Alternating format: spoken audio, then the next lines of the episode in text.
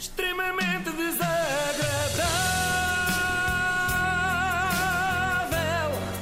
É mais forte do que eu. Eu devo confessar que ando empolgada com as eleições do Sporting. Não sei se é pelas do meu clube serem aborrecidas, sempre iguais e ganha sempre o mesmo, se é por não haver do Benfica há algum tempo, talvez haja um dia destes, o presidente continuar desaparecido, tem que se arranjar outro, mas estou a vibrar e de que maneira com as eleições leoninas. Tenho assistido a alguns debates, têm sido muitos, fiquei espantada com o Dr. Frederico Varandas.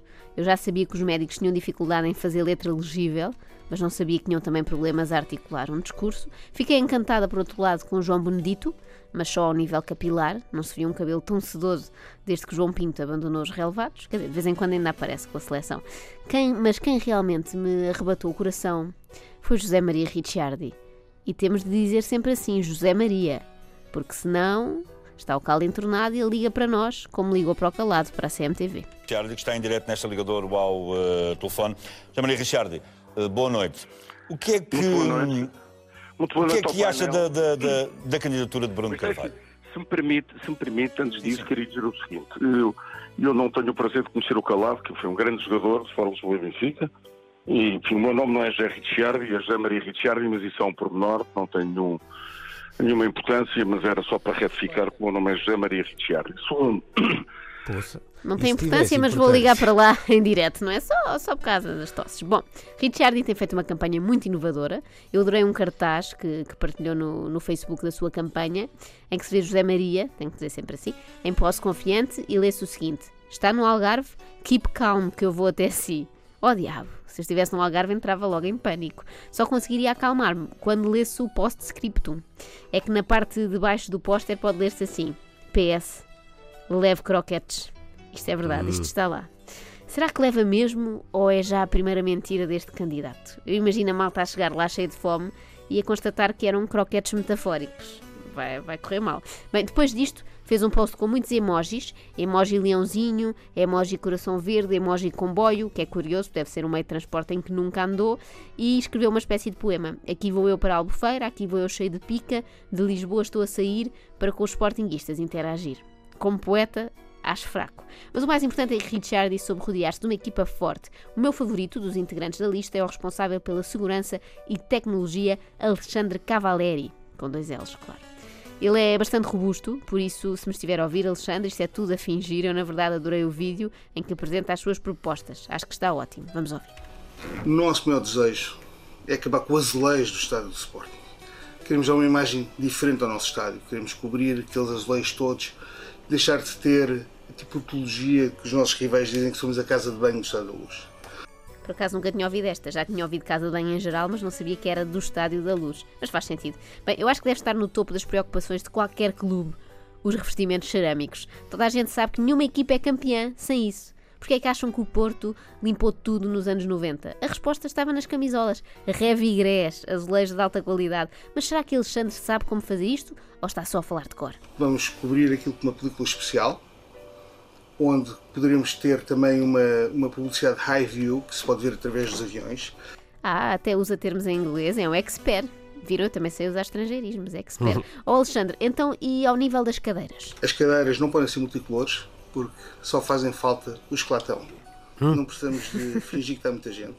Parece-me bem, parece, gostei disto, honestidade acima de tudo, mas tenho outra dúvida. Aquela zona do fosso, que é muito falada, há algum plano para isso? Teremos o fosso coberto por mais cadeiras para podermos dar uma visão do jogo o mais próximo do relevado possível. Ah, ótimo. Tão próximo, tão próximo, quando a bola vai ao lado, se leva com ela mesmo nas fuças. Bem, a lista de Richard está também preocupada com o conforto dos jornalistas. Eles pensam em tudo. Não querem que se molhem, que ainda se constipam. E criar condições para os mídias poderem trabalhar sem ser debaixo de chuva e debaixo de sol. Temos que ter, temos que ter a capacidade, se os telefones não tocarem, de conseguir seguir com este discurso que nada nos incomoda, nada nos aflige e estamos compenetrados na vitória. E aquele Isto nada nos enquanto incomoda, nada nos, nos aflige. E isto tudo enquanto entram e saem pessoas do, É, do sim, vale a pena isto, ver não é? o vídeo porque há muita ação atrás, atrás do Alexandre. Parece um bocado aqueles estúdios de telejornal em que vemos a redação Uhum. atrás, só que aqui é uma redação um bocadinho mais anárquica. Pessoas que entram, saem, batem com a porta, tocam o telemóvel. Eu sinto que ele ficou um bocadinho enervado com aquela interrupção que lhe estragou o discurso. Será que depois disto ele vai proibir telefones no estádio? Não, pelo contrário. No que diz respeito às tecnologias, temos um projeto transformar o estádio num autêntico estádio inteligente. Nós temos de ter a capacidade de ter, estamos sentados e com um simples gesto, ver se o jogador está ou não está fora de jogo. Ver uma imagem em repetição e podemos mandar fotos, captar momentos, ver o melhor momento e enviar para os amigos, partilhar no Facebook ou nas redes sociais que tanto fazem as alegrias de todos os simpatizantes do dia de hoje. Meu Deus, fazem os alegrias dos simpatizantes, mas enviar para os amigos, partilhar no Facebook. Eu estou no estádio para ver o jogo, para ver o jogo lá. Se fosse para olhar para um ecrã, envia em casa. Mas eis que voltamos ao tema inicial, que é a casa de banho. Temos já a casa de banho, não sabemos se está muita gente, pouca gente. Verificamos e, verifi- e temos uma senha digital e dizemos: Olha, falta seis pessoas para poder ir à casa de banho. Há uma certa obsessão com isto das casas de banho no discurso do Alexandre, eu sinto isso.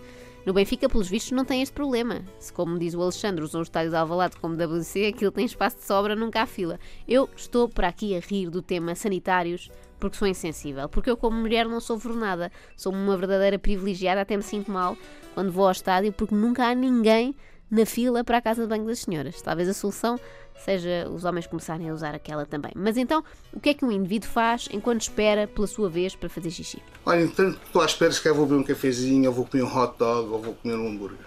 O futuro está nos processos digitais. Retenham, por favor, esta ideia. O futuro está nos processos digitais. Se bem que a parte do hot dog também retive, também me interessou. Esta é definitivamente a lista dos comes e bebes, não é? Temos o croquete, agora o cachorro. Quanto mais virtual for o estádio, quanto mais acesso nós tivermos, melhor publicidade podemos ter. Mais spots de publicidade nós podemos vender, mais youtubers irão comentar, Ai, mais youtubers irão comentar. Isto é um estádio pensado para os youtubers. Realmente só, só faltava esta. Deve ser por isso que se chama Alvalade 21, não é? Era já a pensar nesta geração de sarcásios. Bem, se o estádio estiver cheio de youtubers, quando for golo, vai ouvir-se em uníssono altamente, mano. A outra equipa é bem podre. Mas como será que o Sporting quer ser conhecido assim em todo o mundo? mais acesso aos milhares de milhões de pessoas que ou em Portugal ou na China, mas que se revêem no grande clube de Ronaldo. Ah, o clube do Ronaldo! Até porque antes do craque madeirense nascer, o clube não existia, não é? Ai, se o Peiro teu estivesse aqui, já estava nervoso. Nem tanto por esta última parte, mas por causa daquela fila eletrónica para os dogs.